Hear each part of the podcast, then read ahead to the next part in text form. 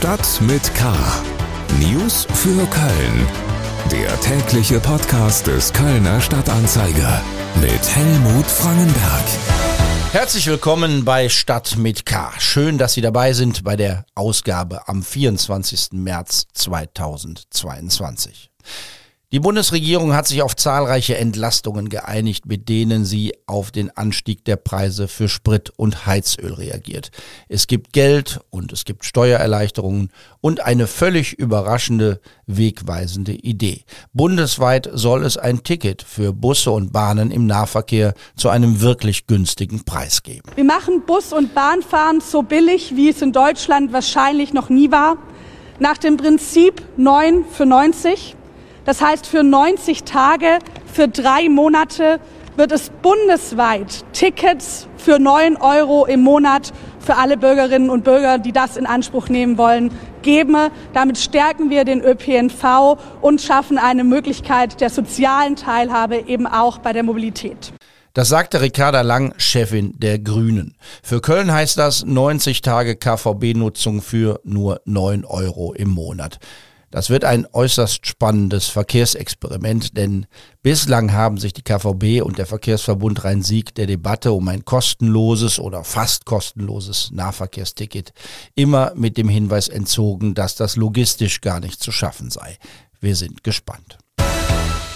Heute in Stadt mit K, der Zoll und die Körperschmuggler. Menschen mit Drogen in Magen und Darm begeben sich freiwillig in Lebensgefahr.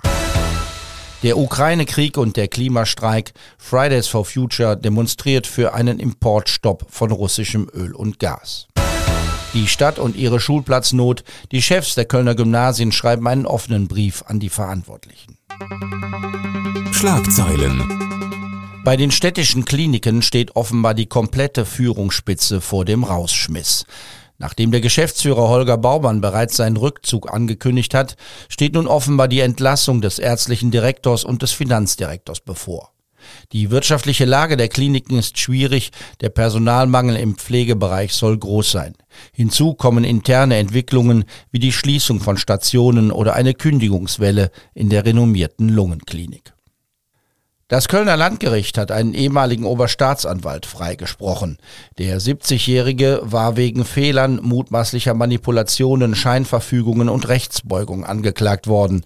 Das Landgericht folgte dem nicht. Mehr noch, die Begründung des Freispruchs wurde zu einer scharfen Kritik an der personellen Ausstattung der Justiz in Stadt und Land. Die Behörde sei überlastet. Der angeklagte Staatsanwalt habe trotz angeschlagener Gesundheit ein doppeltes Arbeitspensum absolviert. Mögliche Fehler seien auf die Überlastung zurückzuführen. Die Kölner Verkehrsbetriebe haben ihr Leihräderangebot wegen mutwilligen Zerstörungen eingeschränkt. Hintergrund für den Vandalismus soll ein Video im Internet sein, in dem Jugendliche zu einem Wettbewerb aufgerufen wurden. In dem Video wurde erklärt, wie man die Räder des KVB-Partners Nextbike nutzen kann, wenn man zuvor die Schlösser zerstört. Einige Täter wurden bereits ermittelt. Beim Zoll werden sie Körperschmuggler oder Schlucker genannt. Menschen, die abgepacktes Rauschgift verschlucken, um es nach Europa zu bringen. Das sind Geschichten, wie man sie eigentlich nur aus Filmen kennt. Sich vorzustellen, dass es das tatsächlich gibt, ist nicht ganz einfach. Denn wer sowas macht, riskiert sein Leben. Wir kommen zu den Themen, über die wir ausführlicher sprechen. Kriminalität. Der Kölner Zoll berichtet von einem Anstieg. Immer öfter seien Schmuggler unterwegs, die Drogen in ihrem Körper transportieren und sich damit freiwillig in Lebensgefahr bringen. Wenn im Magen oder im Darm ein Päckchen mit reinstem Rauschgift platzt, wird der Schmuggler sterben. Mein Kollege Tim Stienauer hat sich mit dem Thema beschäftigt. Tim, wer sind diese Menschen, die Drogenpäckchen schlucken und für wen arbeiten die?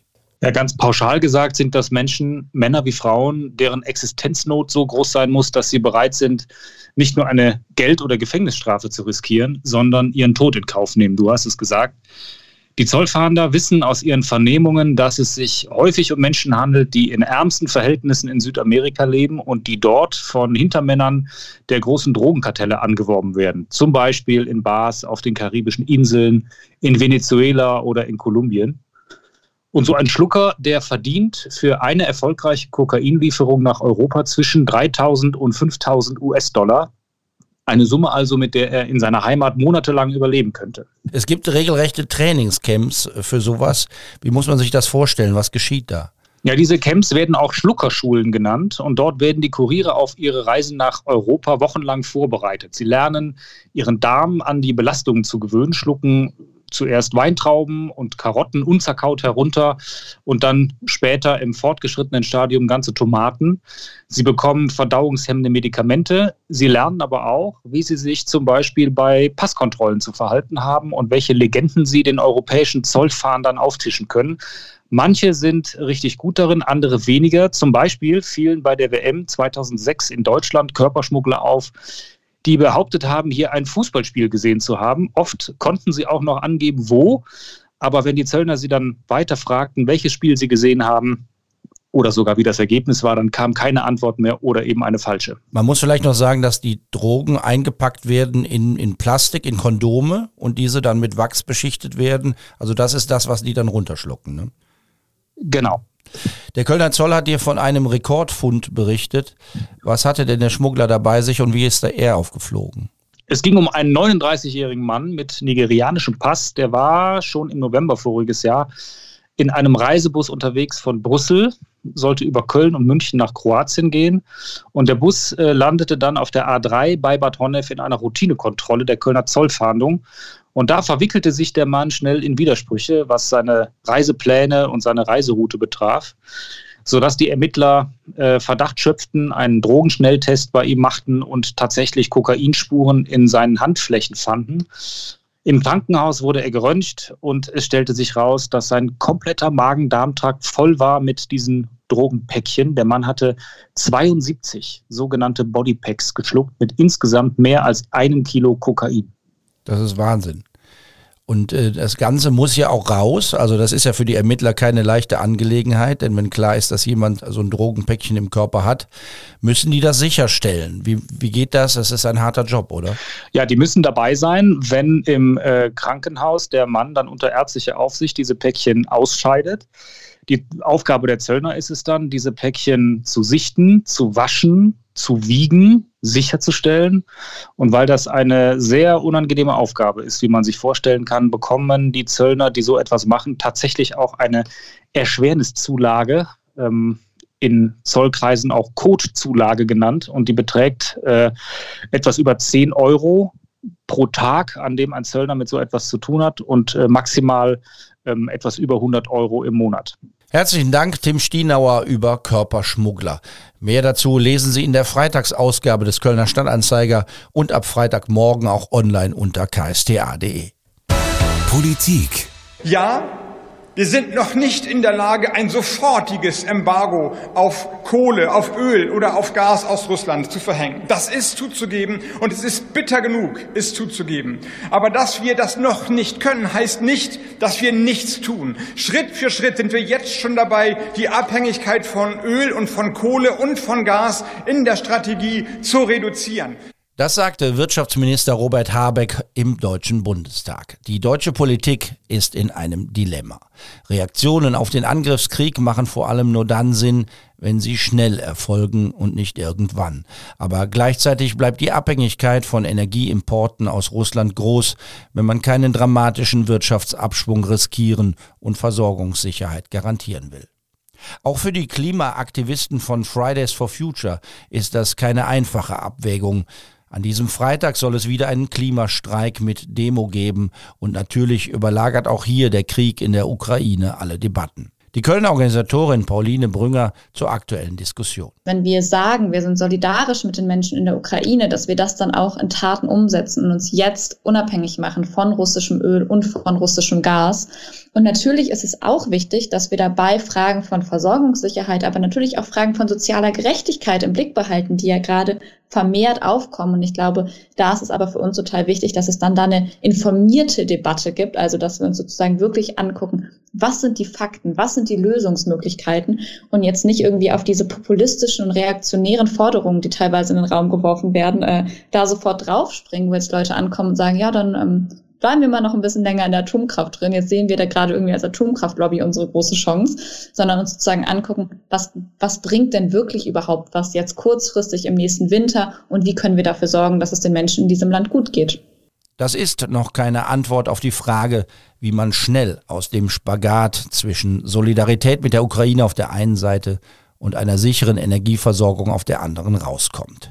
Fridays for Future Aktivistin Luisa Neubauer. Das Gerede alleine, das bringt uns nicht weiter. Das löst uns kein Stückchen von äh, Putins ähm, Zwängen, in denen wir ja energiepolitisch sind. Was es braucht, ist eine richtig radikale, gerechte, breite Energiewende in Deutschland, zusammen natürlich mit einer Verkehrswende und einer Agrarwende. All das kommt gerade zusammen, all das liegt offen auf dem Tisch. Und ganz ehrlich, wenn das eine Regierung jetzt nicht begreifen kann, in, in dem Augenblick, wo die Bomben ähm, in der Ukraine fallen, wo die Lebensgrundlagen uns um die Ohren fliegen, ja, dann können wir der Regierung auch nicht mehr helfen. Luisa Neubauer und Pauline Brünger sind zu Gast in einer aktuellen Folge unseres Gesprächspodcasts Talk mit K. Fridays for Future ist ja eine weltweite Bewegung und so sprechen die beiden auch über die Situation von Mitstreiterinnen und Mitstreitern in Russland und in der Ukraine. Aus Russland wird berichtet, dass die Klimaaktivisten massiv unter Druck gesetzt werden und in der Ukraine sind die Menschen auf der Flucht. Luisa Neubauer. Naja, es ist total dramatisch. Man kann sich das nicht vorstellen. Das sind Aktivisten, mit denen haben wir noch vor wenigen Wochen gemeinsam die nächsten Klimastreiks geplant. Sind Klimaaktivisten wie Pauline und ich.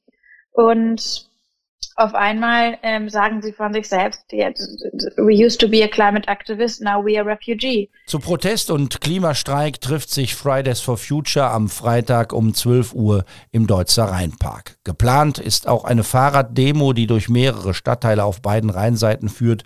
Rechtsrheinisch geht's bis nach Höhenberg und Buchheim, linksrheinisch durch Riel und die Innenstadt. Mit Verkehrsbehinderungen ist zu rechnen. Das komplette Interview mit Luisa Neubauer und Pauline Brünger hören Sie überall da, wo es Podcasts gibt und natürlich über unsere Homepage ksta.de. Schule. Das gab's noch nie. Ein offener Brief aller 33 Schulleiterinnen und Schulleiter der Kölner Gymnasien mit viel Kritik an der Stadt wegen fehlender Schulplätze und am Land wegen der gesetzlichen Rahmenbedingungen zum Anmeldeverfahren. Die Leitungen der Gymnasien solidarisieren sich mit Kindern und Eltern. Der eklatante Notstand in Köln müsse enden. Das diesjährige Anmeldeverfahren stellt uns alle vor Herausforderungen. So beginnt der offene Brief der Schuldirektorinnen und Direktoren der Kölner Gymnasien. Sie fordern die Stadt Köln und das Schulministerium NRW öffentlich auf, dem eklatanten Notstand in der Stadt Köln zu begegnen. Die Kinder dürfen nicht weiter am Stich gelassen werden. Ein solches Mehrfachanmeldeverfahren wie in diesem Jahr dürfe es nie wieder geben. Die Direktoren kritisieren in dem Brief, besonders schlimm finden wir es, dass Zehnjährige teilweise fünf oder mehr Schulplatzabsagen verkraften müssen. Auch wenn das Schulgesetz sagt, dass die Schulleiterin oder der Schulleiter über die Aufnahme entscheidet, zeigt das Anmeldeverfahren der Stadt Köln der letzten Jahre, dass wir aufgrund der fehlenden Schulplätze überhaupt keinen Spielraum für Entscheidungen haben, sondern den Mangel nur hilflos verwalten müssen. In dem Brief wird gefordert, dass dem Schulbau oberste Priorität eingeräumt werden müsse. Die Stadt Köln brauche mehr Gesamtschulen und Gymnasien. Bei bestehenden Gymnasien müssen Fachräume ausgebaut werden. Das Land NRW müsse Gesetze und Verwaltungsvorschriften anpassen, dass ein Anmeldeverfahren an weiterführenden Schulen in Köln möglich sei, das auch den Kindern gerecht werde. Maike Felden über den offenen Brief der Schulleitungen an die Kölner Eltern und an die Politik. Das war's für heute. Eine gute Nachricht gibt's noch zum Schluss. Der Summer Jam soll wieder stattfinden. Zwei Jahre musste das Festival am Fühlinger See pausieren und die Jubiläumsausgabe verschieben. Stand jetzt findet das Festival Summer Jam vom 1. bis 3. Juli statt. Unter dem Motto Feel the Beat werden 25 Jahre Summer Jam in Köln gefeiert. Die Veranstalter rechnen mit 25.000 Besucherinnen und Besuchern. Und ich rechne wieder morgen mit Ihnen mein Name ist Helmut Frankenberg. Bleiben Sie wachsam, aber auch gelassen, soweit das in diesen Zeiten geht. Tschüss. Stadt mit K. News für Köln. Der tägliche Podcast.